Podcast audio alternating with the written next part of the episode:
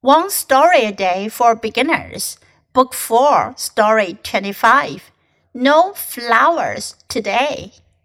On a spring day, my mother went to buy some flowers. On the way, she saw many people on the street. What's going on? she asked. There is a race. People are running and walking to raise money for cancer research. One lady told my mother. So, what did my mother do? She parked the car on the street and joined the people walking. 这个故事呢，名字叫做 "No flowers today"，今天没有花。Why？为什么没有花呢？On a spring day，一个春日，My mother went to buy some flowers。妈妈去买些花。On the way，在路上，She saw many people on the street。 他看到有很多人在街上。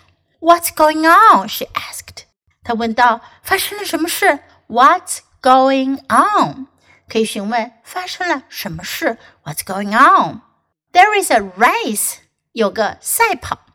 People are running and walking. 人们在跑步或者呢走路。To raise money, raise 在这里呢指的是筹集，筹集款项，筹集钱。for cancer research. Cancer 癌症 research 研究，为癌症研究而筹集金钱。One lady told my mother，有位女士告诉我妈妈。So what did my mother do？那妈妈做了什么呢？She parked the car on the street。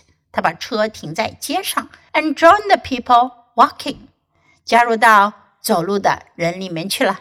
因为妈妈也想要 raise money for cancer research. Now listen to the story once again. No flowers today. On a spring day, my mother went to buy some flowers. On the way, she saw many people on the street. What's going on? she asked. There is a race. People are running and walking to raise money for cancer research, one lady told my mother. So what did my mother do? She parked the car on the street and joined the people walking.